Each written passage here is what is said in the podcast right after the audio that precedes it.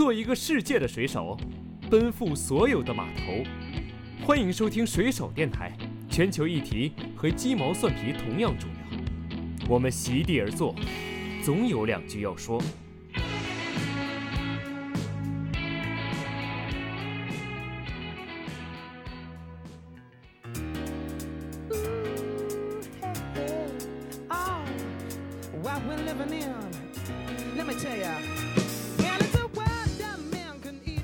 有的品牌或所有的行业，其实最终你一定要去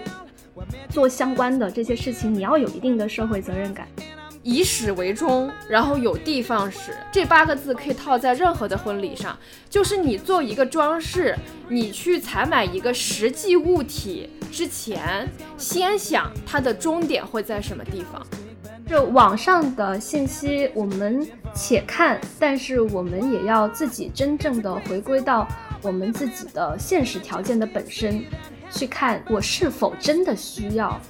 通过低成本的方式，然后高价卖给你，他能够赚到这笔钱，他根本不 care 会对环境有什么影响，他只有当需求方起来了之后，才知道哦，市面上有人会为这件事情买单，然后这个产业它才有可能起来。我们可能先从这件事情对于我们的意义是什么，然后我们每一件事情过后，是不是能让。大家都对这件事情有一个记忆，就像奶奶说，以后可能每次回到澳门都还会记得这趟巴士和你带她去过的这些地方。我觉得这就是我们这场婚礼的其中的一个非常成功的一个意义所在。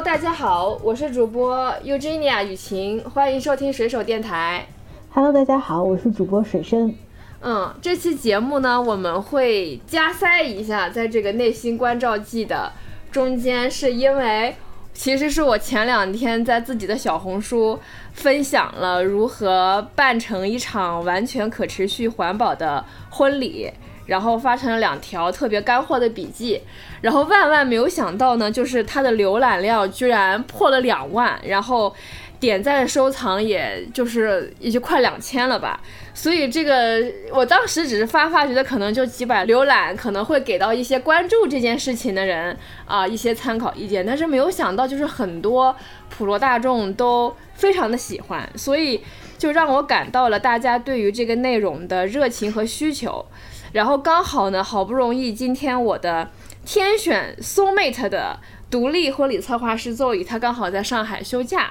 然后我们就想拉他来说聊一聊做这个可持续婚礼的话题。Hello Zoe，欢迎。Hello，Hello，大家好，我是 Zoe，我是独立策划师 Zoe，对，非常简短的自我介绍。我觉得 Evgenia，你可以先。跟大家安利一下你的小红书，看小红书其实还是蛮有趣的哦。我的小红书吗？我的小红书就是，呃，跟我的那个小宇宙的账号名字一模一样，就是雨晴 Eugenia，啊，不是 Eugenia 雨晴，OK。然后呢，呃，我这是我的名字嘛，然后我这个账号呢，大家通过这个方式就可以搜到我。呃，然后我的这个账号主要是分享一些野保人的日常，然后还有可持续工作者的一些日常，然后会分享一些呃出野外的 vlog，也会分享一些行业的洞察，也会分享一些呃求职啊或者是选专业的一些干货。然后就是分享这方面相关的内容，然后同时呢，也希望就是因为这个行业比较小众，然后也希望大家可以看到一个更立体的，呃，真正在做一行的人他的生活，他的方便面是什么样的，所以就有了一个这样的账号。现在，呃，粉丝大概有七百来个吧，所以七百来个粉丝有两万多的观看量，确实让我感到很震惊。嗯，所以我觉得可能还是因为。这一块内容其实，在小红书上面确实很缺失吧？我觉得，嗯，对，我有看到你下面的一些评论，就是别人说是挺难在网上找到一些相关的内容的。对，就是有人跟我说相关的内容太少了，然后他觉得能够找到这篇文章，能够获到很多信息。对，其实我们上次就是简单的聊过 Evgenia 的这场婚礼，然后大家其实我们上一期的节目。然后很多的留言也会觉得，包括那一次婚礼，很多呃婚姻的一些观点有打开大家的思路。所以我觉得我们这一次能够再继续聊一聊这个可持续婚礼，我觉得非常棒。而且邹毅确实是非常专业的婚礼策划师。然后我们一会儿可能也会让邹毅再更多介绍一下他的职业。嗯，我知道雨晴她就是一个可持续狂徒，然后非常希望把可持续的观念融入到各种各样的跟生活，然后跟仪式相关的这样的一个非常真心实意、身体力行的人。但是还是很想问问邹毅，就是你当初。其实你们两个都可以分享，就是你们当初是 怎么互相找到的，然后包括比如说艾 n 尼亚跟你说他想办可持续的婚礼的时候，你会觉得有什么样的一个设想啊，或者有一个什么样的感受？嗯，那我先来说我们怎么相互找到的，然后之后就把主场交给 Zoe 了啊，因为大家听我讲可持续的事情已经讲太多了，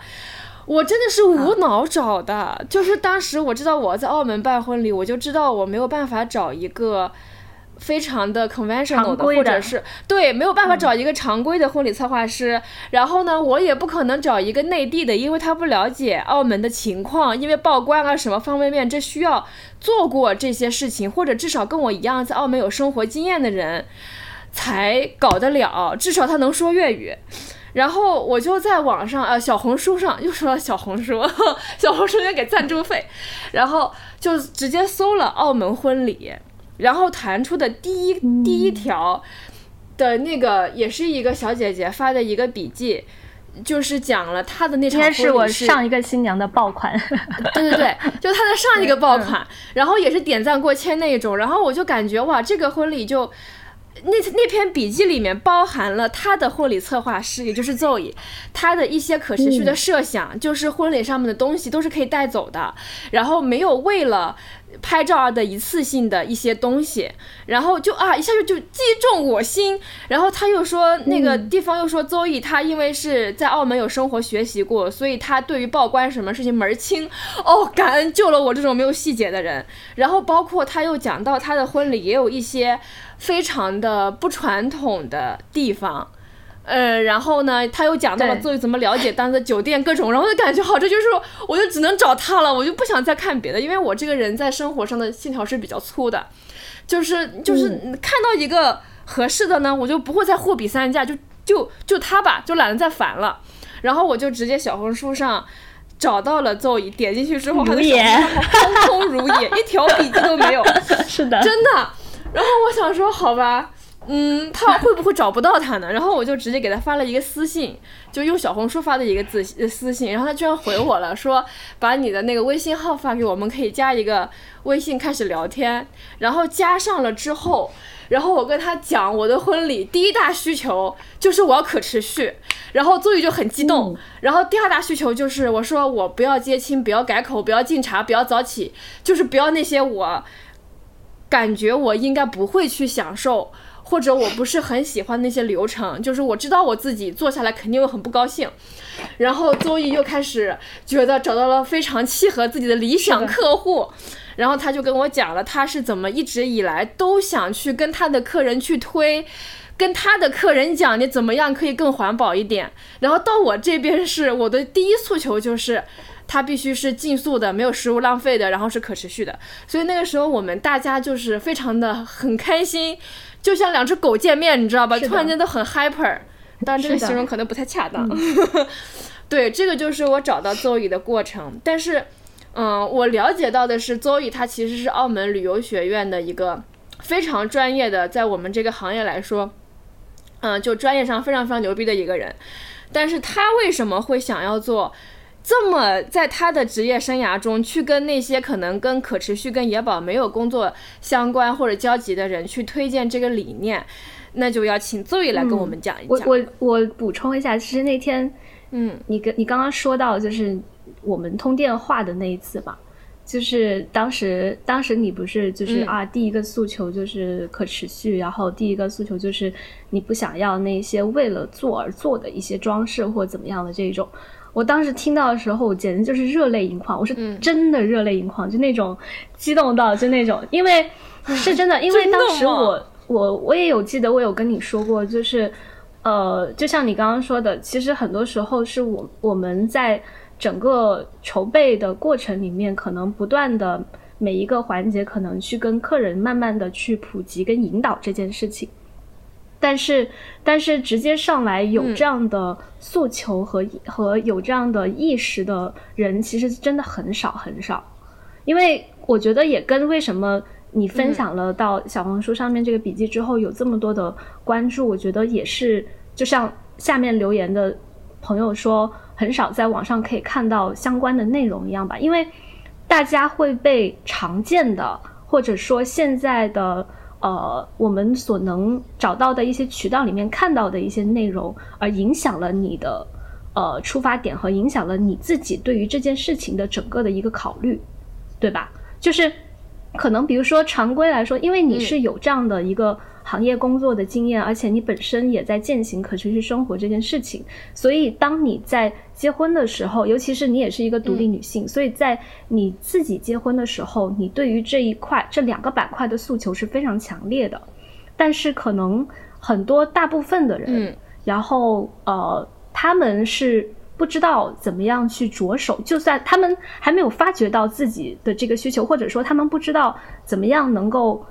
呃既好看。然后又同时是可以做到可持续的这样的一件事情的，但在网上我们平常只能看到非常漂亮的一些啊，可能某一个某一个婚礼的装置，然后可能某一个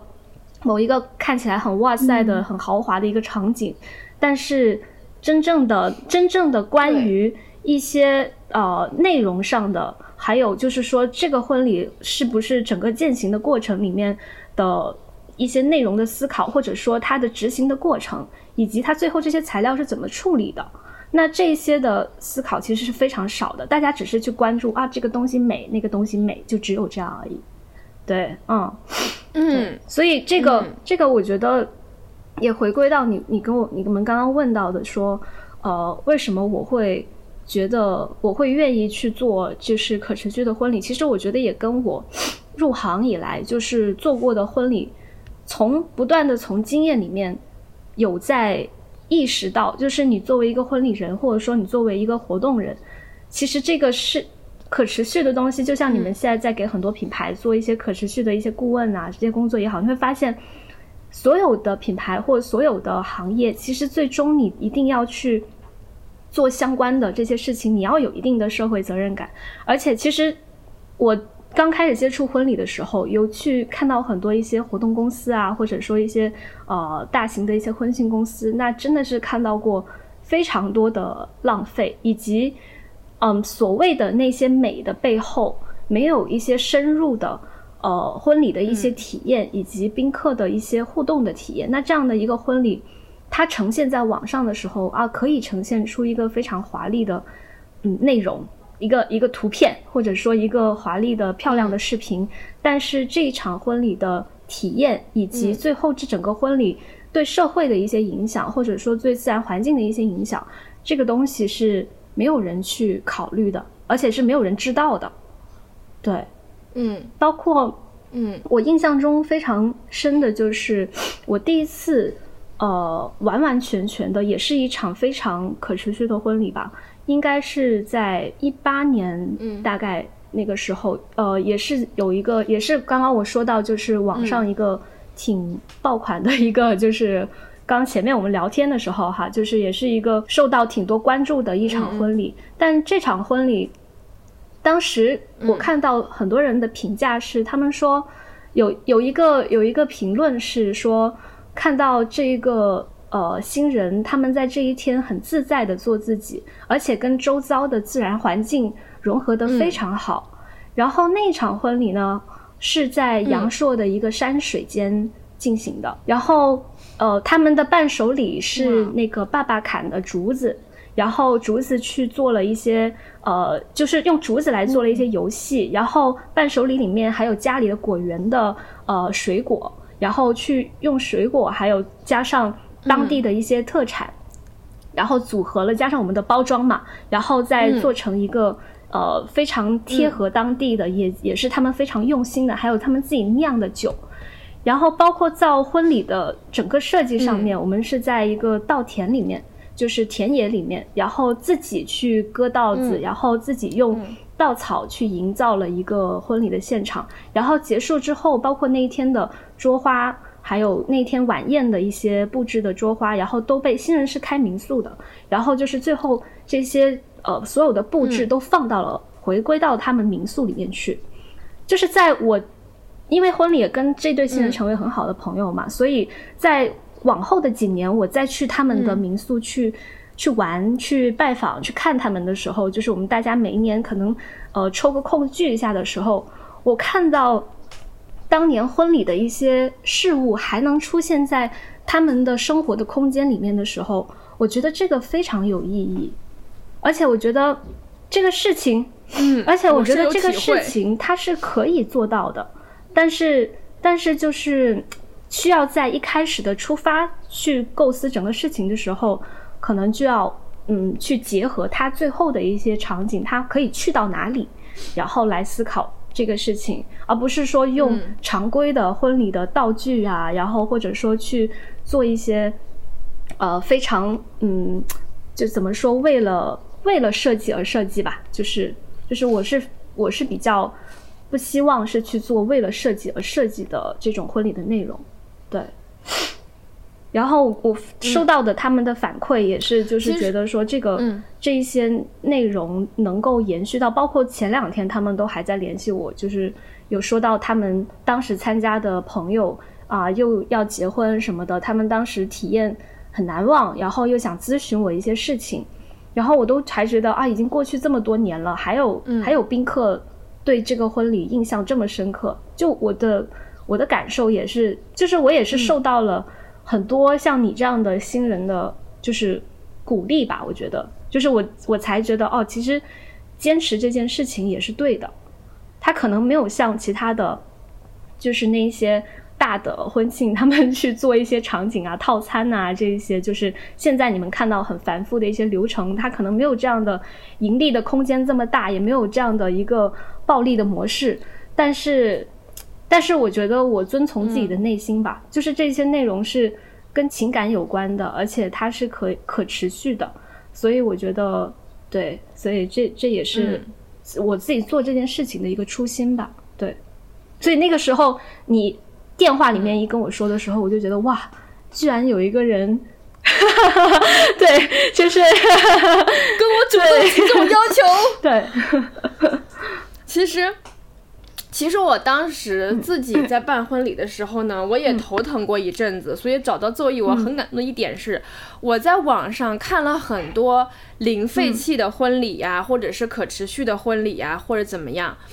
当然他们很享受哈，只是我个人出发而言，就是都是比如说用什么纸壳箱子，然后用马克笔写一些字，就对于我个人来讲，它。嗯，是有点丑的。然后我他不符合我个人的审美哈，我这个只说我个人，他们对对那些新人没有任何评判。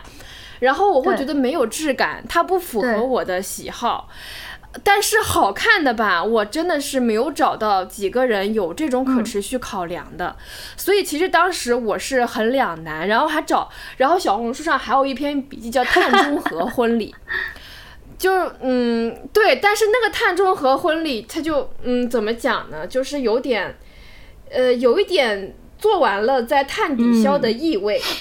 对，所以就嗯就是，然后它更多的也是啊，包括我跟座椅的这次这次合作，也让我有一点新的。意识的扭转就是婚礼，它不是点状的说我要这个桌花，然后我要那个布置，然后我要这个小点，我要那个细节。它其实这个是 last minute 的事情，它更多的其实是说你整个通盘来讲是一个什么样的设计，然后通过你通盘来，比如说考虑到你新人当天的。感受每一个人是不是能够恰如其分的做自己，能够很舒服的做自己？你的流程是不是真的符合每个人的脾性？是这些确认好了之后，然后你在很前期就已经考量到了很多可持续的要素之后，然后才说啊，我要这个颜色的花，我要那个颜色怎么怎么样。但是作为一个新人来讲，在我，嗯，我也没有结过婚。我在要筹办一场婚礼的时候，我去查资料的时候，我能只有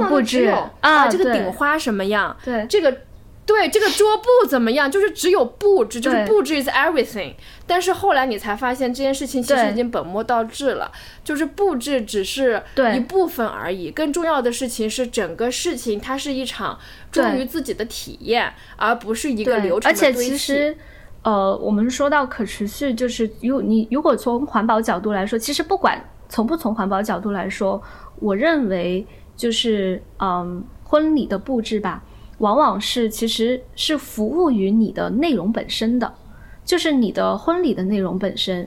比如说你的仪式，然后你的晚宴，然后或者说你的这个 reception，这所有的一切，但是它不是有了布置之后才往里面去填充这些内容，而是应该我们先想好，呃，宾客可以体会到什么，这些内容的细节是什么，大家。会有怎么样的一些感受？然后其他的东西只是为了烘托布置，其实只是烘托一个氛围。在我的角度来说，对，所以，所以，所以我觉得说，就是如果说需要一个，嗯，就是体验相对来说非常感动的，就是一开始的时候你跟我聊的时候，你也说非常自己非常注重宾客体验这件事情，对。但是我觉得宾客体验这件事情，可能确确实实。为什么在网上可能也比较难找到信息？因为，呃，因为不是每个人都参加过这样的婚礼，所以，所以，对，所以他网上也不可能每个宾客都会去啊，把这些婚礼的内容去就是体验的东西去展示出来。所以更多的时候，图片的东西来的更容易吸引人嘛。但是现场的氛围或者说一些情感，包括之前我有听你们上一期播客，像诗青说到的，就是奶奶说到的那个。就是我们呃结束以后，呃，就是妈妈跟你的那个环节，让大家很感动的这个部分，以及诗欣整个婚礼里面为你主持，然后这一天留下的，包括我现在我们在聊这个信息的时候，我们还会记得前一个晚上我们在那边鼓励奶奶的这个过程，就是就是这些其实都是婚礼里面很重要的一部分，而不是说只有这。一天，那很多人觉得啊，我我婚礼这一天，我所有的一切就是为了那三十分钟，不是的，就是他一整天，他一整天，你把这么多朋友聚集在一起，然后前期的跟朋友聚在一起，朋友为你忙前忙后，还有像你的伴娘给你写这个名字什么的，这一些都是你婚礼里面很难忘的一个回忆。嗯，对，就是。他他应该是说，我们可能先从这件事情对于我们的意义是什么，然后我们每一件事情过后，是不是能让大家都对这件事情有一个记忆？就像奶奶说，以后可能每次回到澳门都还会记得这趟巴士和你带他去过的这些地方。我觉得这就是我们这场婚礼的其中的一个非常成功的一个意义所在嘛，对吧？那它就无关于布置了，它是。它是整一个整一个，嗯，就所以为什么我说布置其实只是这一点氛围和内容的烘托，它往往放到最后去考虑，就是这样子。但是布置也是最不环保的啊，其中的一个消耗之一了，在每一次的婚礼里面来说，对产生消耗的地方大部分在那里。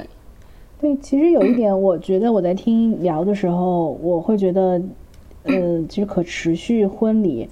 我还真的挺想听一听你们当时是怎么去拆解的，因为刚才我们有聊到一些体，就是比如说体验感，比如说呃零废弃，然后比如说这种就这个呃完整的这样的一个体验，所以我还是挺好奇，就是你们当时说，哎，我们要一起办一场呃合作办一场可持续的婚礼的时候，你们去怎么拆解这个可持续，然后怎么样去把它们融入到设计里边的呢？雨晴来说嘛，这个这个得让邹乙先说。就，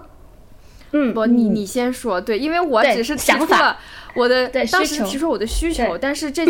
对，但是在背后运筹帷幄的就是邹乙，所以要首先其实从呃从体验的内容上面来说吧，体验的内容上面来说，我觉得这个这个板块其实更多的是呃，像当时世奇跟那个雨晴，就是我知道他们俩都是。这个在从事环保相关的，对做野保相关的呃从业者，然后他们非常希望能够体现一些呃他们的职业的元素，以及他们很关注这个事情在里面的时候，以及有他们日常的一个生活方式的时候，我记得他们给我分享了很多他们在野外的一些照片。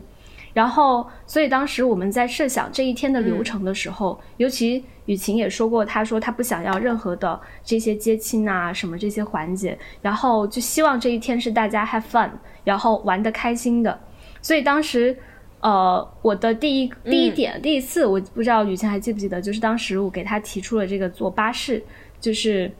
的这个体验，因为巴士是可以让大家可以很快的可以。就是首先是可以看到整个澳门的一个环境，可以介绍澳门给大家。然后第二个就是这个骑行的的部分，因为他有跟我说到他们是呃他自己也很喜欢野外骑行，然后他们很喜欢运动，嗯，就是一些野外的各种的运动。对，所以我觉得在婚礼的这一天，其实我自己对于这个流程设计的一个出发。呃，很重要的一点是，我觉得这一个流程得是他平时会做的事情，又或者说是像他们的，就是当宾客去参与这件事情的时候，就像你们之前聊的时候，会觉得说，哦，这个事情你会觉得是周雨晴干的，对，是是是雨晴可以干得出来的事情，也是是齐会干得出来的事情，就是这样的一些内容，对。然后这个，嗯，再回到婚礼的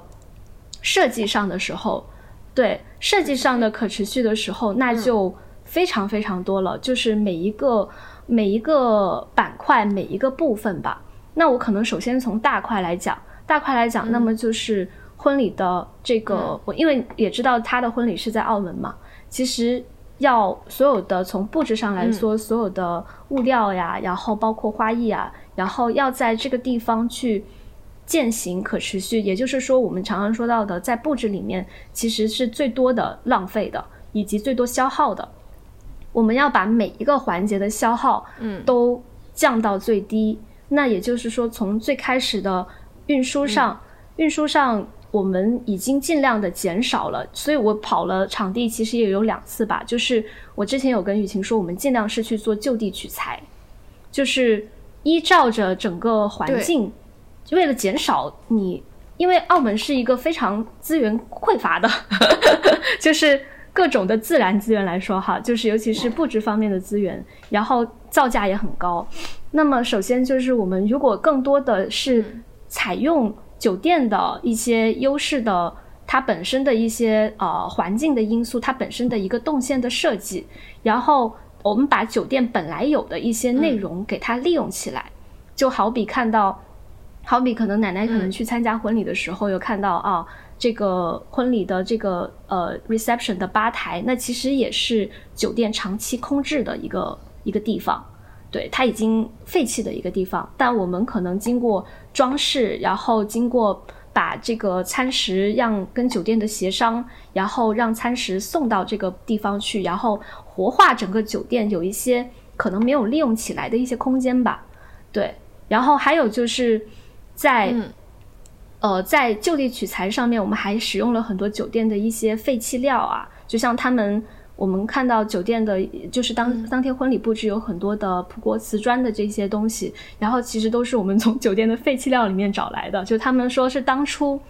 当年建酒店的时候，对对剩下的一些一些瓷砖的材料，对。然后这些，我跟你说，那些瓷砖听起来说好像是废弃料，其实是葡国原装进口的，它它不是烧制的，对，它其实材质本身质感是非常非常好的。现在已经买不到这样的，买不到。对，所以说，所以说当时我看到这些酒店的一些细节的内容的时候，我就觉得，就是既然我们在这样的一个地方办婚礼，我们就应该要有在这个地方办婚礼的。首先要有新人的特性，第二是要有场地的调性，就这两者要去把它结合好，其实是挺困难的一件事情。但是就是要花时间吧，对，要花时间琢磨，然后要花时间找这一些呃材料，看怎么能够组合利用。对，就是嗯，这个这个是其中的一个部分。然后第二个就是可能嗯，像那个雨晴之前在小红书上分享到的，就是。关于可持续花艺的部分，就是我们在现场的一些花艺的装饰上，然后在执行的过程里面以及搭建上面，我们都没有去用啊大型的一些搭建的材料，以及就是搭建用到的材料，其实我们这一次也都是木质的，对，然后而且是可以回收的，就是让那个我们搭建的师傅那边是回收，他们回收呃再去做别的东西的，所以在搭建的材料使用上面都是现场的木艺的制作，也没有去嗯。呃用一些常规可能见到的一些什么呃广告的一些材料来做这个婚礼，对。然后还有就是在花艺上面，我们有使用了很多的这个呃，我们也是考虑说用环保的方式，比如说减少花泥的使用呀，然后还有在花艺的架构上面的这一些耗材上面，然后我们是用嗯。呃水瓶收集的废弃的水瓶，以及用树枝来做整体的一些框架，就是嗯。具体的，我觉得在可能雨晴的小红书里面，可能就关于这可持续花艺里面，因为我一之前会儿我来，一会儿我来补充对，你先说完整体的构架，，对因为嗯。这些很多很多的细节，我想我们可能一下也说不完这么多。然后在在嗯。最后吧，在最后，比如说到花艺之外，那还有就是我们婚礼的流程的内容里面，就像流程内容里面还涉及到我们每一个动线的每一个材料，它都是宾客可以带走的，以及它是宾客的礼物之一，就这样的一个嗯感受。嗯对，就包括像在入场的时候，呃的这个 reception 的这个 cocktail 的这个这个这个花艺的装置，那它其实是一个互动体验，但是同时它不是一个为了、为了布置而布置的一个摆设，它是可以跟宾客产生互动的，然后它是可以给宾客带来呃这个这个婚礼里面带来一个体验的内容的特殊的记忆点的，对。然后再有就是嗯。在、呃每一个，比如说到晚宴的这个入场的时候，我们平常晚宴也会有这个呃指引牌呀，就是比如说座位牌呀这些东西，但是更多的是更多的婚礼都是一个牌子、牌子，就是一个做出来的一个牌子。要不是 KT 板，要么可能是嗯别的材质，但是都是可大部分都是一次性的，我只能这么说。呃，有一些可以带走，但是它不一定是给客人带走，它可能是新人带走，带回家自己啊存着或者怎么样。但是当时雨晴跟我的雨晴给我的给我的话就是说，他希望都是他们家太小了，塞不下很多东西，就是尽量是这些东西可以让宾客带走。然后，所以我们在很多的，比如说像到餐巾，然后以及在入场的这个瓷砖这一个杯垫上面，然后给客人颁发了这个杯垫的一个呃座位的指引牌，然后这些都是宾客的伴手礼之一。那这种就是整个内容的贯穿上面，然后包括到婚礼，最后就是婚礼的结束的之后，我们怎么样去处理这些材料？对，结束之后去处理材料，其实也是婚礼布置里面往往很重要的一环。呃这个我很想听，也是因为我没看到，也是嗯很多人会忽略的一环。对，那首嗯先一个是在澳门去处理垃圾，它是需要分类的，对，它跟在内嗯地的处理垃圾也不一样。其实，在内地我们有去做这件事嗯情，然后其实打包到像现场的花材，首先我们把呃我们把结束之后的婚礼内容可能分成几个板块吧，一个是花艺，花艺的话，那我们有看到我们其实是有嗯客人带走包装打包成了每一束一束一束的小花束，然后给客人带走，以及给酒店，嗯。就是像桌花，我们是留了一部分给酒店的，然后还有一嗯。些剩余的花束，我们在第二天的时候，就是我有拿到一些商户去，就是当时他们在路环骑行的时候经过的一些商户，包括我们骑车的那个店铺。对，还有酒水的，提供酒水提供酒水，邻里对，还有嗯提供酒水的这些商铺，然后其实我们都把花友送给了他们一些，就是其实是呃分享，也分享其中的这个婚礼的一些内容，让他们感受到这个喜悦吧。对，然后再再还有再有一个就是呃婚礼现场的一些。硬质上的，就是比如说框架上，或者说产生的一些垃圾的，比如说像我们其实我们产生的垃圾已经在平常的婚礼来说，我们这一场的产生的垃圾已经是非常非常少的了。但是在执行的过程里面，对它它当然还是会有一些使用的材料呀，然后比如说我们的树枝啊，就这些是没办法送给客人的嘛。就是其实大部分是花材，树枝只能啊，其实降解一下。对，其实是大部分剩下的这些所谓的垃圾，其实都是鲜花，都是花材，就是这些松枝啊，这一些就是非鲜切花的一些结构性的一些材料。对，然后这些湿垃圾，反正是对这些的话，我们也是有单独的呃运送到去垃圾站去处理的。然后还有就是包括像嗯，在这个呃结束以后。呃，有一些有一些物品是可以给到新人以及宾客，呃，拿回去使用的，就像后来给你们寄的盘子呀，这一些就是这些是新人可以带回去的。那这些物品跟给宾客的一部分物品，它都是婚礼里面布置里面的其中的一部分内容。所以整个婚礼你会看到，就是其实约等就是基本上就是零浪费，对，就是除了湿垃圾以外，其他其实我们没有产生。什么其他部分的一些垃圾跟废弃的材料，对，所以对是零塑了，可以说是。所以，所以其实，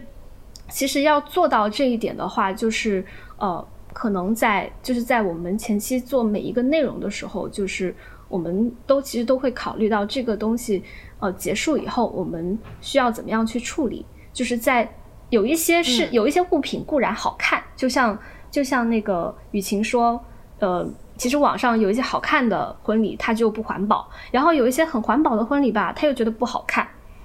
就要去综合。对，要去综合这件事情，其实才是最难的。但是就是可能需要，嗯，需要就是一个是需要一定的审美的一个支撑吧。然后第二个就是我们在做每一步的时候，我们都会去考虑到这一个部分，它在。呃，里面起到的一个作用，以及它最后可以怎么样被处理，以及它能够为这场婚礼的体验上面带来一些什么，它不要做无意义的一个内容。对，嗯嗯，大概就是这其实我自己跟，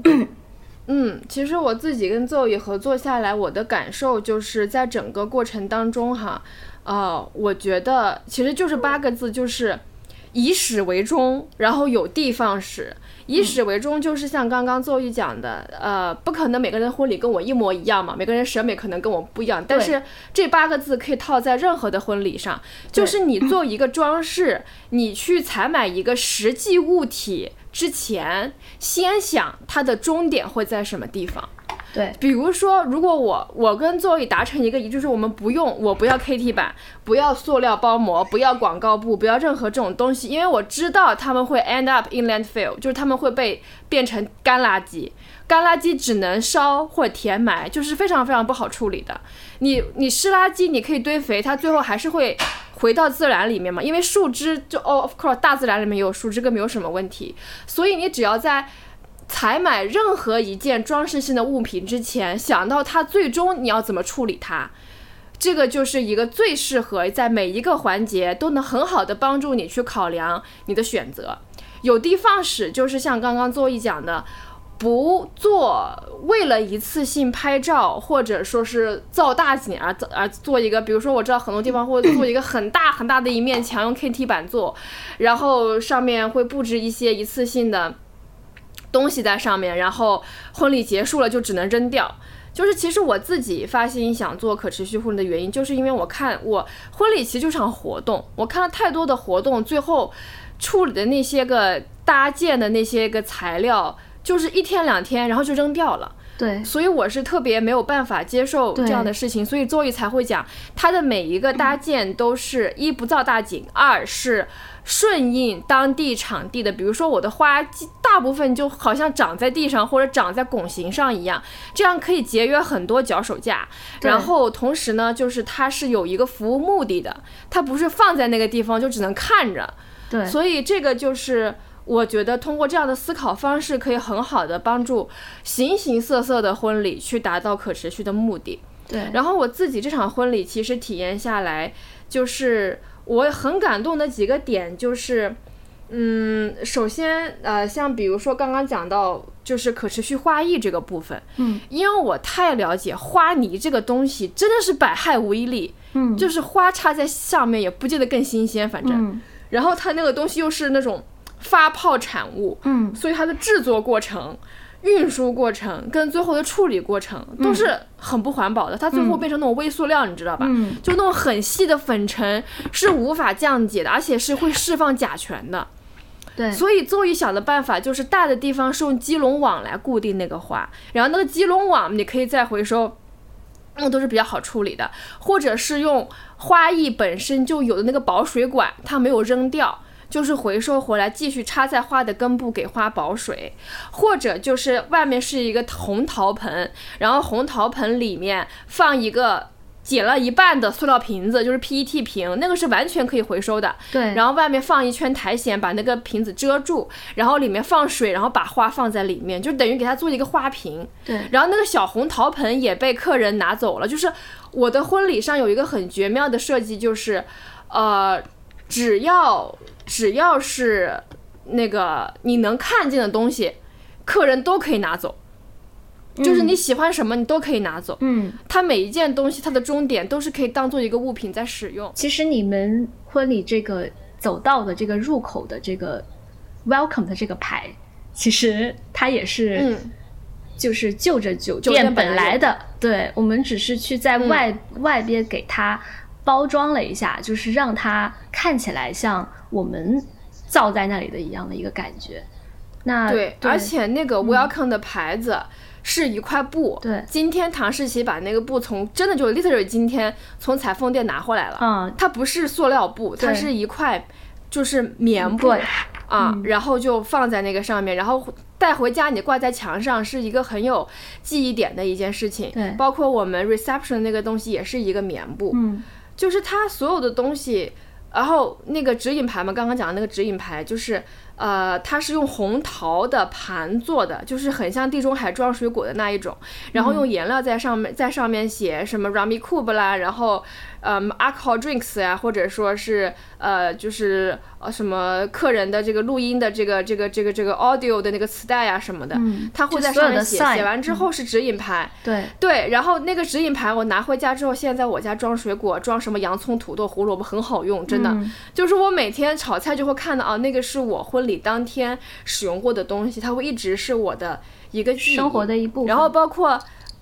对，然后刚刚具体讲到的，我们宾客怎么找座位，就是把那个每一个宾客的名字印在葡式葡葡式瓷砖上，然后那个把葡式瓷砖放在入口处，然后宾客拿着那个。杯垫，他带回去是杯垫，就拿走了，带回家了。然后那个杯垫上面写自己的名字，又有葡国风情，其实也很有纪念意义，就不用再买澳门纪念品了。然后他拿着那个进到里面的餐桌，餐桌上面呢会有不同的保护的野生动物，在上面会有他们名字的卡牌吊在上面，然后找到对应的动物。上面不是挂你名字嘛，然后在那个地方就是你的座位，就通过这样的方式，然后那个动物也是买的美国进口的，然后客人也可以带走，然后餐巾呢定制的，上面写着我们婚礼主题的也可以带走，就是它每一步都考量了这个物品它最终是否方便带回去，它最终的终点在什么地方，所以这样一场下来就变成了你的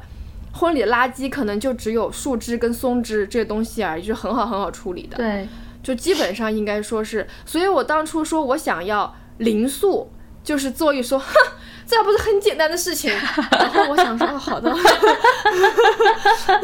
这也不简单。然后我跟你讲，就是我给他看了我之前同事的一些零塑的婚礼嘛，然后作为讲，这个不是我的基操吗？哦，好的，哦，我看你要怎么搞。因为因为有很多的，就像你你说你你之前说到，就是可能你在小红书上或者说看到一些内容的时候，你会发现啊，有一些东西它真的只是非常的局部和非常小的一个部部分，然后要整场的每一个部分都考量到这个。内容的，包括从你们骑行开始，你没发现，就是其实从骑行开始，它就已经是我们可持续的一个内容了，就是就是这这这个这种也是在宣传一个就是骑行这种可持续的生活方式，以及带大家感受自然，在自然里面发生，然后所有的环节是跟这个自然的环境去融合的，它就是可持续的一种展现，对，但是要每一步从头到尾。以及最后的解决、最后的处理都要贯穿这个可持续，它就是会比较的，对，就比较呃麻烦，多想一步，对，要多想一步，而且对于很多人来说可能会觉得麻烦，对。但是其实环保这件事情，其实环保这件事情一直以来其实就是大家所谓的多做一步嘛。就是比正常，比如说啊，我扔个垃圾啊，我多做一步，我去做个分类，其实这就是环保的一个部分。或者说我出门买个东西，我拿一个环保袋，我拿一个购物袋，这就只是比你平时的生活里面多做一步。那其实回归到婚礼里面，它其实也是一样的。你每一件事情、每一个东西、每一个环节去设计、去考虑的时候，就多考虑一步，对。嗯嗯，其实我觉得我这个婚礼能够执行下来，你说这些东西落地，你说买红陶盘，你说烤瓷砖，这个难吗？这个不难，都能找到供应商。其实我想激发大家的事情是，是你在策划婚礼前就多想一步。嗯，它这个难的地方，或者说它麻烦的地方，不在于做。而在于想，对，因为你做起来其实其实就是你正常你也要去定制一个 KT 板，对吧？你你或者说你正常也要去买一些礼物，对，嗯，对对对，其实是都是一样的，在步骤上面，physically 其实是一样的，对，关键就是在想的那一步，其实就是那个心法，就是你以始为终，有的放矢，然后在婚礼的每一个环节都去像那个齿轮一样把它铆合进去，对。就可以做成一场又有质感，然后体验也很好，嗯，然后又是非常非常环保的一场婚礼。对，对，有很多时候其实就是我们就是我自己非常，我觉得给听众的，就是你们这个频道听众的朋友吧，就是我觉得有一个非常中肯的建议，就是如果说有一天自己要结婚或者说去备婚的时候，我觉得。有的时候不是不是，这倒不是没有这么赤裸裸的打广告，就是我觉得就是网上的信息我们且看，但是我们也要自己真正的回归到我们自己的现实条件的本身去看，我是否真的需要？因为我觉得这个是我经常面对很多新人的时候，就像为什么我说我那那次接到你的电话，我觉得非常热泪盈眶，就是因为你是真的知道哪些东西，嗯。很多东西是真的需要基于自身的一个需求出发，而不是一上来。经常我们接触到很多客人会上来给到我们说啊，我想要这个，我想要那个，然后可能就网上可能最近特别流行啊，或者是怎么样的。但其实当你回归到你的婚礼本身的时候，你的内容本身的时候，我们得先看我们自己有的条件是什么，然后这一个内容或者说这样的一个画面。在你的场地里面执行起来，它的便利性以及它会造成的一些浪费，或者说它会，呃，它是否适合你的客人本身，或者说是否适合你自己本身，我觉得这个是很多人平常欠考虑的，对，所以，嗯，所以我觉得去做减少浪费的东西，我觉得就是，就像你刚刚说的，就是多想一步，从头开始，有始有终，这样子。我觉得虽然说到对，就是多想一步，很简单，听上去可能很简单，但我觉得尤其是活动的落地，真的落地的时候，不管是找这样其他的这种合作伙伴的 wonder，或者是从这个想法到真的执行，挺难的，还是有很多的，而且很多功课要做。所以我其实对邹毅很好奇，邹毅是你是不是因为也是自己是开类似这样的单独工作室，然后你平时是不是也？非常用心的在收集或者是在学习跟这个相关的内容，才会，嗯，把这个很多的想法能够落地。或者问题再简单一点，比如说你觉得真的后续想做一个能够策划更多的可持续婚礼的这样的一个婚礼策划师，有什么样的这个特点或者品质 或者难点是是可能要其实我觉得在中国目前的市场来说，我觉得想要。做可持续婚礼这件事情，就是一直的坚持，或者说你说扩大到更多人都去做吧，其实还是挺难的。就像就像你刚刚说到，就是其实可能婚礼里面涉及到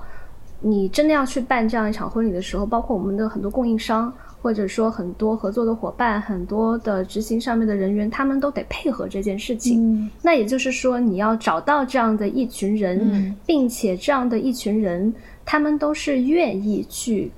呃，减少浪费以及减少这些制作去使用环保材料的，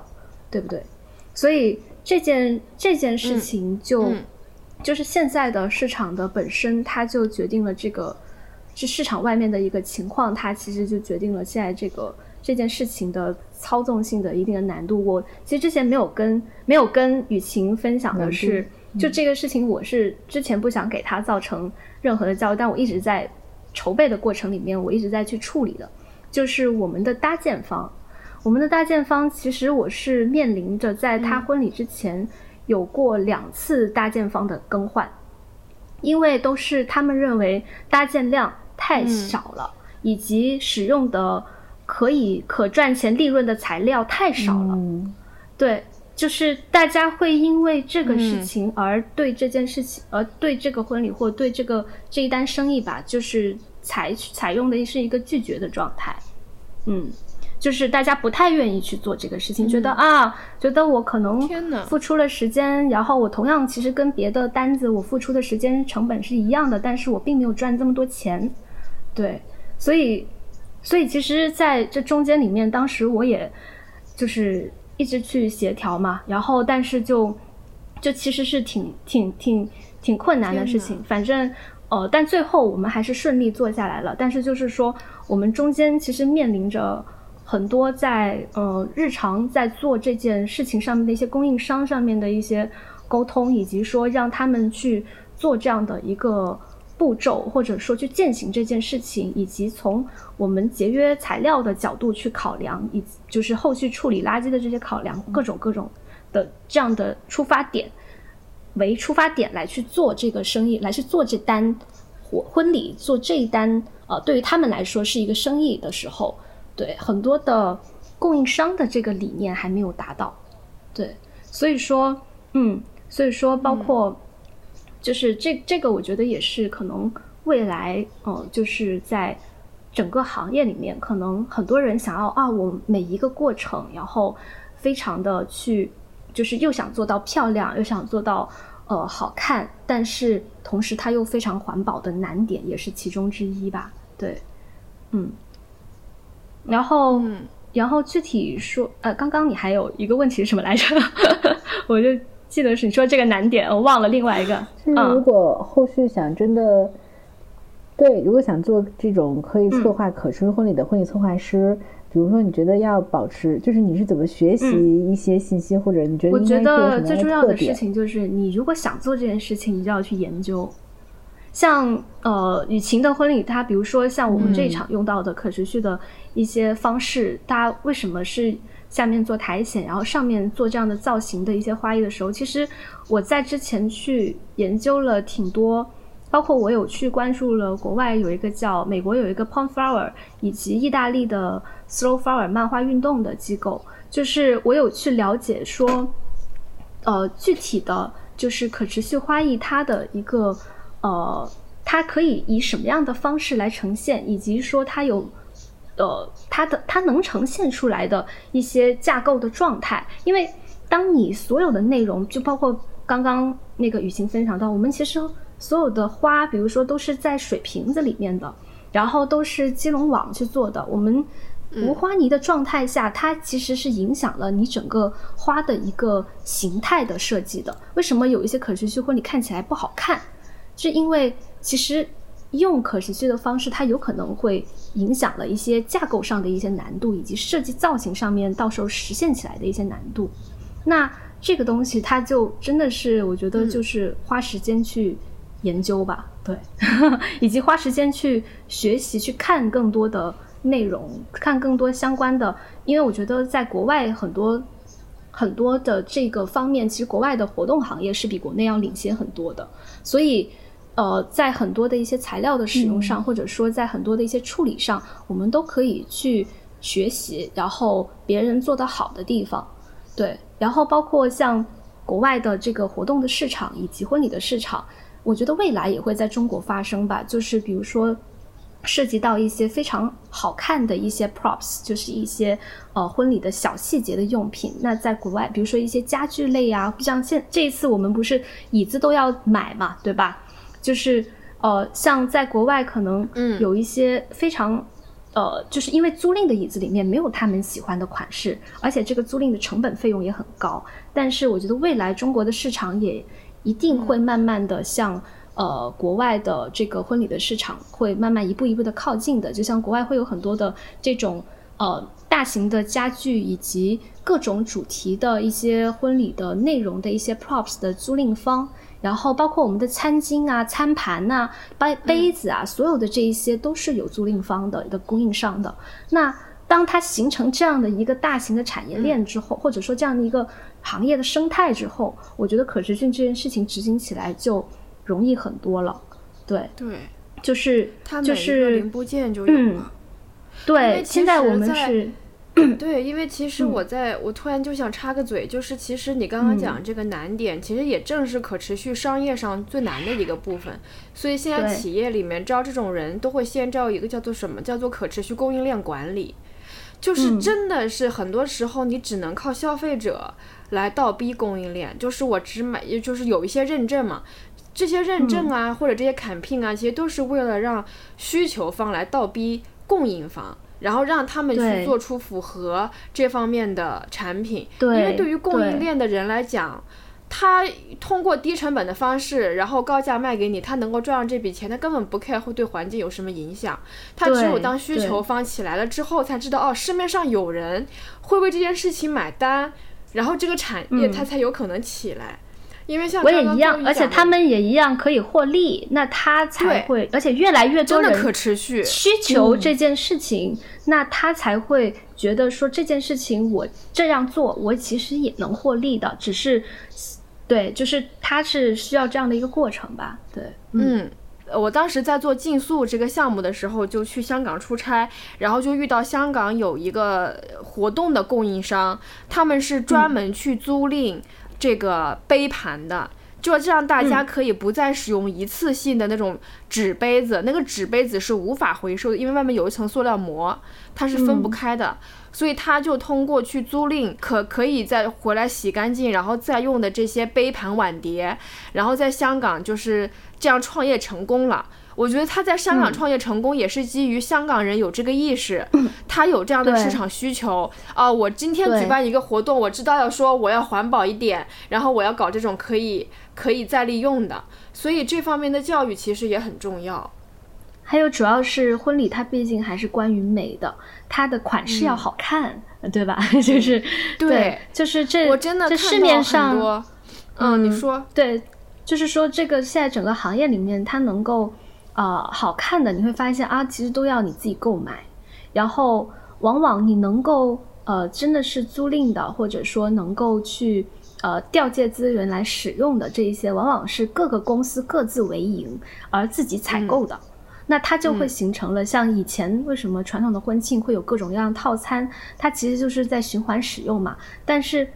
这种循环使用跟我们所说的这种符合我们审美的，但是它又能够呃。让不同的人找到根据自己的喜好、特美的喜好的特质，然后能够让他们从这个市场里面能够组合到一个他们喜欢的婚礼的这条路，还啊非常的漫长。对，嗯，哎，你还别说，但你真 别说，就是因为我们，因为我在一家新能源车企工作，所以我们每次交车的时候，不是会有花嘛？就是打开后备箱，一堆花呈现出来。我老板跟我讲，那些花都是假的塑料花，然后他说因为可以重复使用，我就觉得说三号也挺环保的呢。但是确实是，对啊，它就不好看嘛。对对对，所以比如说我就不想要绣球，它只有绣球。嗯，对啊，就是有人说。别人说，呃，为什么说可能有时候我们看到传统一些婚礼，你你觉得它反复使用这个东西，它是不环保吗？三号其实它从某种理论上来说啊，它在重复使用，你觉得这就是环保，但是它不美观。它重复的时候，因为我们知道像这些假花吧，它每一次插花，你你插花的时候，你是要去考虑花的枝干的形态的。我反正我们平常是不太做假花的婚礼的，因为。因为其实每一支的假花，它它在第二次使用的时候，比如说我下一场婚礼，新人是喜欢呃，比如说上一场婚礼可能新人喜欢绣球，那下一场婚礼新人喜欢玫瑰，或者说新人喜欢牡丹，那嗯，我可能我还是得去又是不是又得采购一批可能假花的牡丹？然后那上一场的形态可能是现代的，但下一场可能是自然系的。虽然你虽然可能下一场也是关于绣球，但是上一场的绣球它就不适合用于自然系里面的一个插花的一个形态的方式了。就是就是这就是在重复使用上的一个难点。然后呃，以就说兼顾美感上了哈。就兼顾美感上，然后然后的一个难点。但是，呃，如果说未来的发展，比如说像很多的 props，现现在其实花艺只是其中的一个部分。呃，在未来的未来的的婚礼里面，如果说像大件的，比如说家具类的，然后或者说像包括到你们的餐巾啊、杯子啊、盘子啊，所有的这些物件，然后都是市场上有很多的供应商，比如说现在的盘子的一些厂家，哎，他们都可以拿出来。分享拿出来一部分的产品来去做，呃相关的活动的这个租赁使用的时候，我觉得这整个市场就会变得不一样。对，嗯嗯嗯，好的，畅想很美好。对，这也是，这也是很好的畅想。周宇，你创业吧，要不然还是你不要婚礼策划了，搞创业吧。这也是很好的一个方向。但其实已经有已经有相关的，也就是比如说像以前，我记得在几年前，我的一个朋友他去想办一场复古的婚礼吧，当时。呃，找遍了整个广东的市场，都租不到复古的复古的椅子。然后当时是说，好像要从上海那边啊有这个复古的椅子可以租赁调过来。但是到现在吧，就是因为当时广东的这些所谓的家具方，他们还没有这个意识。但是慢慢的现在开始，哎，我我会看到，呃，之前小红书上面也有一家深圳的挺出名的一个专门做中古家具的。他们之前只是在小红书上面卖家具和介绍他们每一件中古的单品，后来有一天我突然间看到他们发布了一个信息，说他们开放婚礼策划师的合作以及婚礼策划的合作，跟任何的新人有中古场景方面的需求的，他们愿意把他们的产品拿出来去呃租赁和给到大家场景去使用。哎，那我觉得这就是一个进步，进步，对对，但是这个是慢慢的，像你说。需求方去倒逼供应方，它还是这样的一个过程。对，嗯，我觉得还是很有趣，而且整体感觉像婚礼策划其实是一个不只是八面玲珑，还得三头六臂的工作，我跟你讲，做一无所不能。对，嗯，而且对于我们这种 I 人来说，可能有一个婚礼策划又。特别的有用，爱人，你的你的婚礼也很棒，对，就是其实我觉得婚礼没有没有说哪一种婚礼，我一直我一直觉得是没有哪一种婚礼说就是每个人有不同的审美喜好，每个人也有不同的需求，但是就像雨晴说的，只要这一天我是舒服的，就是我是开心的，然后我的这个内容是我喜欢的，我觉得这就这就足够了，就是。就像比如说他是喜欢可持续的，那他可以聚集到我们，然后可以有这样的一群也同样就是对可持续或者说对环保有了解的朋友来参与他这场婚礼，那我觉得这就是。一个他想要的，嗯，其实我是一个，就是我是有点迷信的人，就是我会觉得，如果我办一场婚礼，哈，嗯，是个好事儿，就是我是相信人是有福报跟恶报这件事情的，就是你不能消耗自己的福报，然后就是如果你办一场婚礼，你搞了大量的浪费，你糟践东西，你污染环境，然后你食物也就是一盘盘的倒。就是杀了鸡杀了鸭，他们为这件事情付出了生命，结果你就就直接就扔掉它，我会觉得，就到时候这个人会背上这个债，你知道吗？就是我自己会有这样的一个 那个这种怎么讲呢？就是你说玄学迷信也好，或者你说这种道德背负也好，我会有这样的一个心理啊，所以我就会非常的在意这一方，因为我看到了一场婚礼，如果不注意的话，能够造成多少一次性的。垃圾，而且甚至有些垃圾是很难处理，或者，比如说花泥变成那种微粒之后吸入了，是对人很不好的。对，所以这个就是，是的。我跟你讲，奶奶的婚礼也很好玩，就是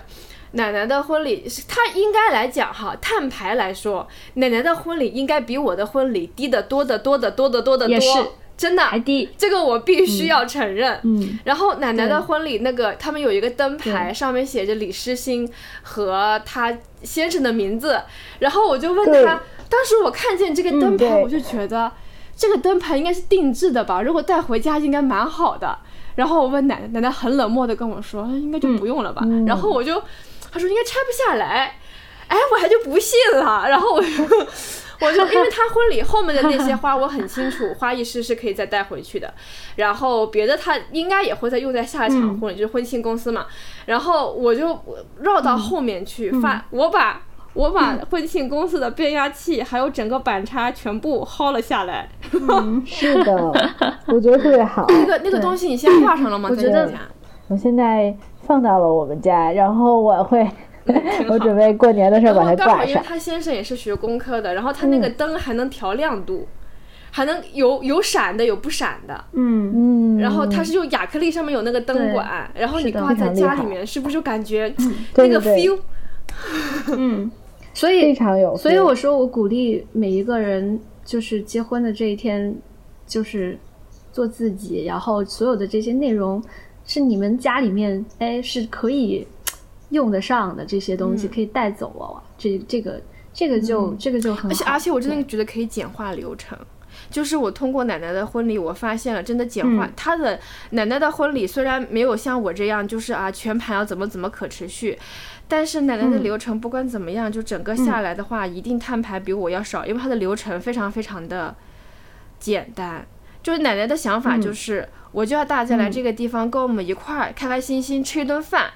然后吃的很好吃，确实那个饭菜特别的好吃。嗯，然后吃完饭，然后就结束了。嗯，对，然后这就是他的晚宴吃饭就在一个，这就是奶奶跟他的先生牵着手咵入场，然后那个在那个主仪式区啊讲完，然后交换完戒指啊，有交换戒指吗？好像没有，忘了。然后对，然后他对对，然后他先生还特别有意思，说大家来都是好人，就有一个那个就是大就没有什么拘束，也没有特别特别。呃，繁复的一个一个一个什么？为了设计啊，设计的东西，然后就很简单。所以其实简化流程，就简化流程这点，其实就回归了刚刚刚做一讲的一件事情，就是你不要去看。传统婚礼啊，第一步要怎么样？第二步要抢亲，第三步要怎么怎么样？你你不要去想那些，那那些作为你一个 background 的信息来说就 OK 了。你还是要想，我需要这些东西吗？如果它不服务于我，它不能够给我带来情绪价值或者喜悦的话，那就擦掉。你拆掉一件事情，你就少一个布置，你就少一个摊牌，你，就少少出一份钱。嗯，还有还有，为什么我为什么为什么我说这一点呢？一个是说，比如说有一些内容可以擦掉，然后还有一个点就是有一些内容它是可以通过根据你现实的情况去，就是你可能只是有一个这样的呃呃活动的诉求，但是它不一定要按照别人的方式去做这个活动。我举一个例子，可能就是在，呃，雨晴的婚礼前，我还有另外一场婚礼，然后这个婚礼是在新人的一个舅舅他舅舅的一个庄园里面进行的，然后他舅舅的这个庄园里面呢，其实是呃有一个类似于一个呃给平常给给朋友就是去喝茶，然后就是泡茶的，然后还有就是就是煮煮茶以及烧烤的这么一个小院子。然后新人当时最开始他就说：“他说啊，我想要一个 cocktail reception，但是你要知道，这个庄园其实是在一个一个村子里，然后它是一个呃郊外的地方。那么其实按正常传统意义来说，没错。那我我我想要，我看到呃网上很多西式的这个 cocktail reception，然后都很漂亮啊，各种的酒杯，然后各种的那个呃糖甜品啊、点心啊这一些。”但是，这个活动是发生在城市里的场地。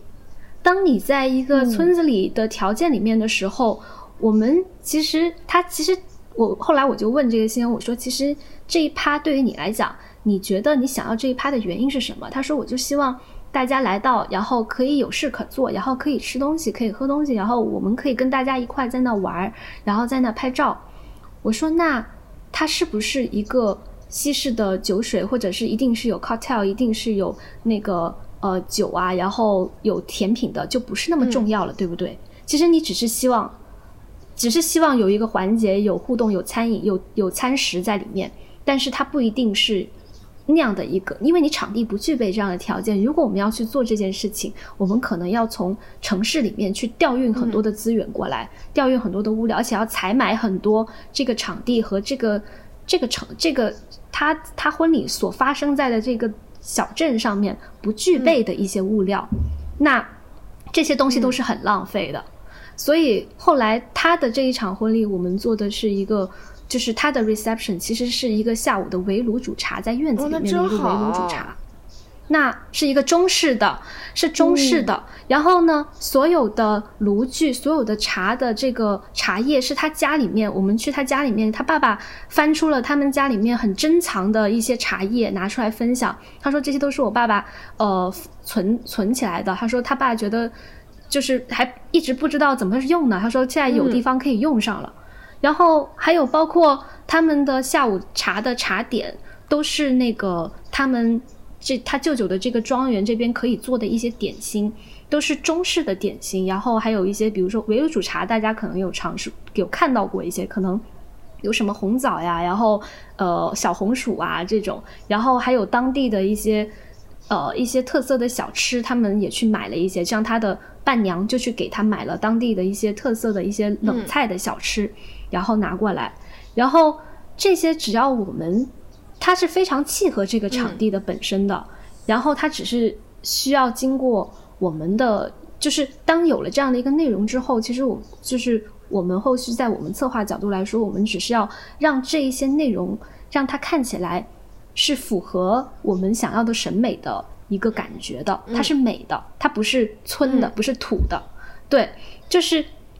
但你并不是一定每一场婚礼都是需要一个啊，有有那个红酒、白酒，然后有呃 champagne 香槟的这种，然后有那个呃那个那个芝士火腿，然后这种的 cocktail reception 才是 cocktail reception，对不对？就是你其实只是想要一个大家吃吃喝喝互动的环节，包括后来他们的餐食还像。他那个新郎还自己现场煮面，然后给大家吃。就我觉得这个整个氛围，他们后来给我的回馈，他们就是说，他们就说那天下午他们在那个那个小院子里面拍照，拍到不愿意走，就是就在那边玩到不愿意走，因为他们下一趴就是仪式。然后因为我们的工作人员一直在催大家啊去仪式的那一边现场，但大家还在那边呃烤啊、喝啊、吃啊什么的，还在那边拍照玩啊什么的。就他们说那一趴他们。非常的 enjoy，我说那这就很好呀，这就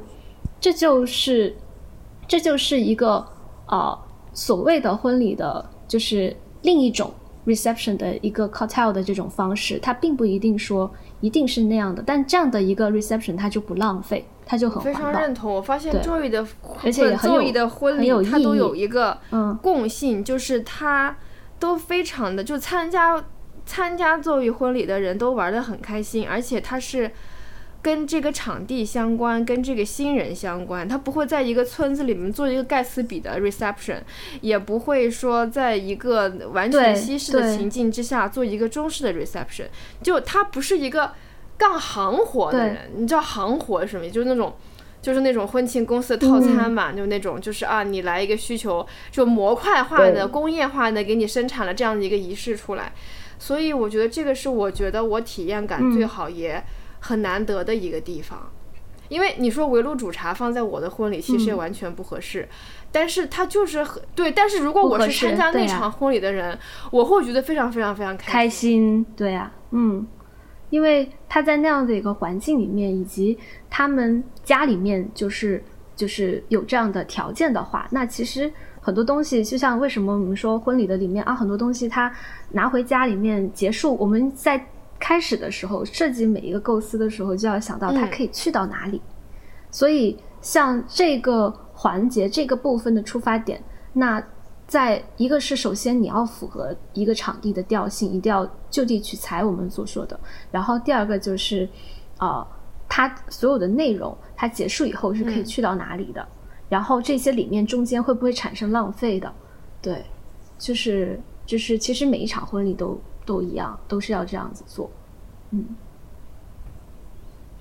我觉得我还有一个最后的问题。然后，因为我们一直在聊可持续，我其实很好奇，我特别想听一听婚礼策划师给大家一些建议，怎么样能就是新娘跟婚礼策划师怎么样的互动，或者怎么样的这种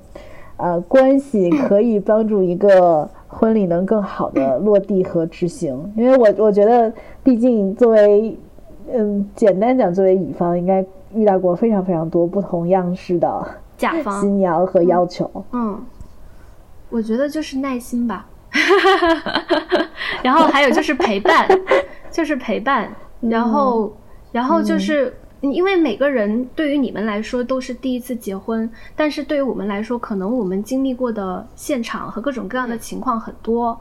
但可能最开始，呃，你们给到一个想法的时候，它不一定对，在可能在我们看来，可能它是一个呃呃，怎么说，就是它是一个。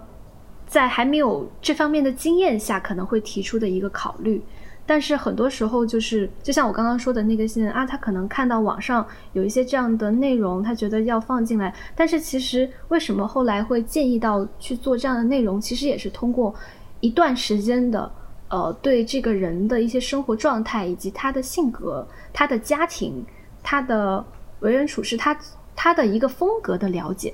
那最后呈现出来的内容才会觉得说啊，这个像他。还有还有就是，我觉得每一个人每一个新人一定不要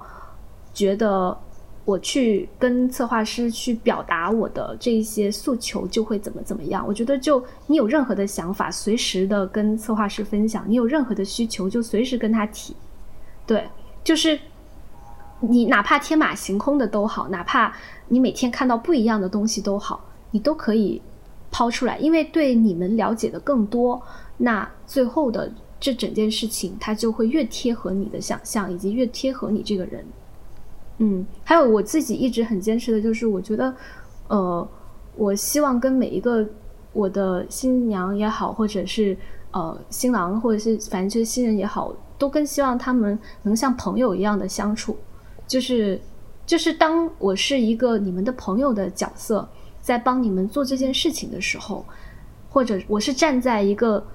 你是我朋友的这样的一个出发点来为你们做这件事情，那他整个的出发和考虑就会变得不一样。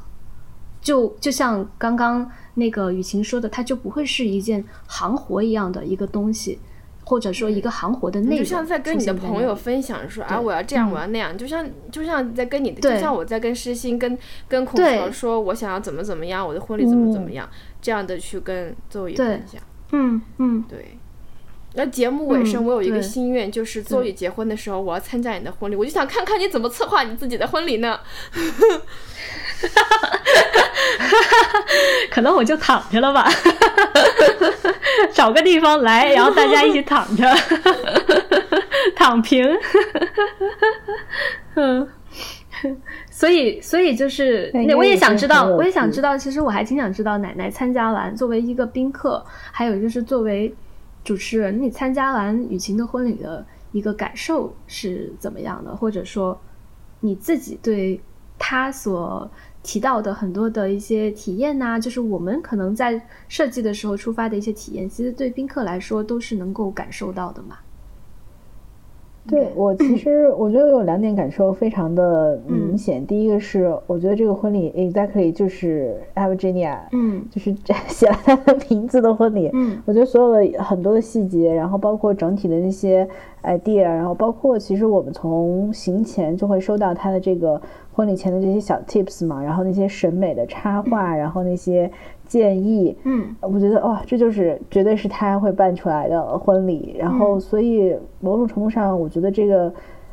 婚礼非常好，是因为它有非常鲜明的个人特点。嗯，然后第二点是，我觉得幸福感非常强。刚才其实我还想补充，就是艾维珍尼亚说，这个如果想让呃婚礼浪费的少，食物应该要非常非常好。这个同理，他 的就是整个艾尔珍尼亚的婚礼的食物是非常好吃。我们那一桌基本上大家都已经吃顶了，还要觉得不行，这个东西太好吃了，我要再去拿一口。嗯，其实这个真的很明显，然后那个幸福感真的很强。呃，而且我觉得某种层面上，从宾客的角度，虽然我们都知道这个是艾尔珍尼亚精心策划的可持续的，然后希望减少浪费的婚礼。但是他没有在婚礼里面，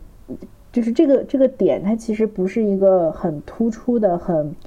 特，就是很各色的点，它其实非常完美的融入婚礼。我们参加的还是一个正常的，对，然后非常美丽的、非常美好的，然后这样的一个婚礼，所以其实还是我觉得是真的有很多很多的巧思。融在了进去，然后，但它并没有说我这一个为了办可持续婚礼而办可持续的婚礼，它整个其实是还是一个非常，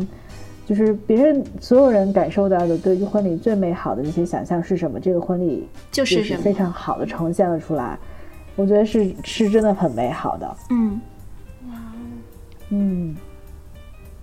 所以。真的，这次也是给我一个非常好的机会，真的可以感谢你们一起办了这个非常好的婚礼。我觉得不只是我，所有参加婚礼的人都会觉得很幸福。嗯，天文太感动了，对吧？太感动了。因为我奶奶亲生的，不对，这还有个问题，不对。嗯，亲朋友。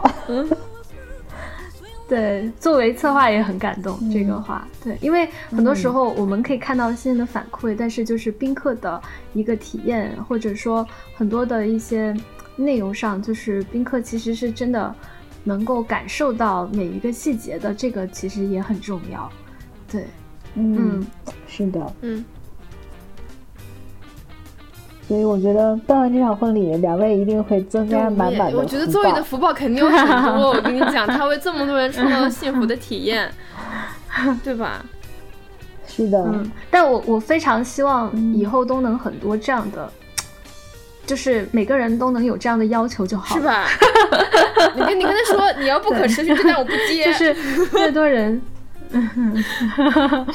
越多越来越多人有这样的。要求和需求的时候，我觉得就像你说的，需求会倒逼这个这个这个生产方，然后会倒逼这个会给到这个商业一些刺激嘛。那我觉得越来越多人有这样的需求的时候，呃，整个行业的供应链也好，它整个所有的东西都会变得更好。我们所遇到的困难，或者说所要执行下来、所要去克服的东西。就会少了很多，那也就会有更多的从业者会愿意去做这件事情。哦，我相信一定会这样的。而且我们的节目啊，这么有行业影响力，一定会让大家更多考虑这个事情的。好的，希望节目也那个什么两万点赞。播客太好了。那我们今天的节目就这样。嗯嗯，好呀。嗯，聊得很开心，然后谢谢奶奶再一次当了司仪。嗯，那我非常开心。然后无论是我们的节目二零二三年底上线，还是二零二四年初上线，我们都希望这一期幸福的节目能够打开更幸福的二零二四年吧。那大家听众朋友们，新年快乐，下次再见。嗯，拜拜，新年快乐，嗯，新年快乐，拜拜，拜拜。